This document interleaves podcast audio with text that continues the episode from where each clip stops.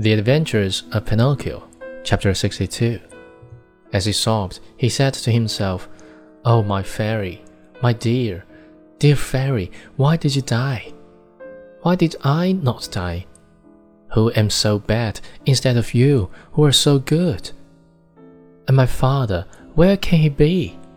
Please, dear fairy, tell me where he is, and I shall never, never leave him again.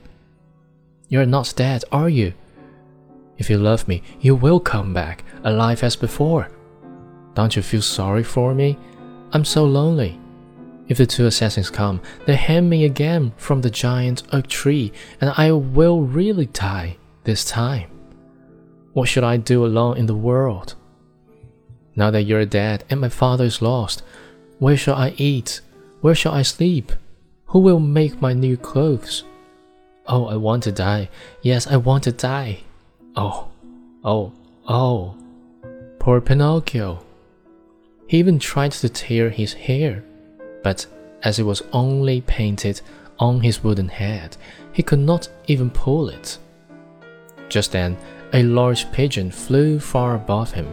Seeing the marionette, he cried to him, Tell me, little boy, what are you doing there? Can't you see? I'm crying, cried Pinocchio lifting his head towards the voice and rubbing his eyes with his sleeve.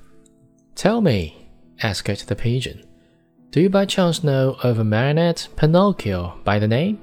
Pinocchio, did you say Pinocchio? replied the marionette, jumping to his feet. Why, I am Pinocchio. At this answer, the pigeon flew swiftly down to the earth. He was much larger than a turkey.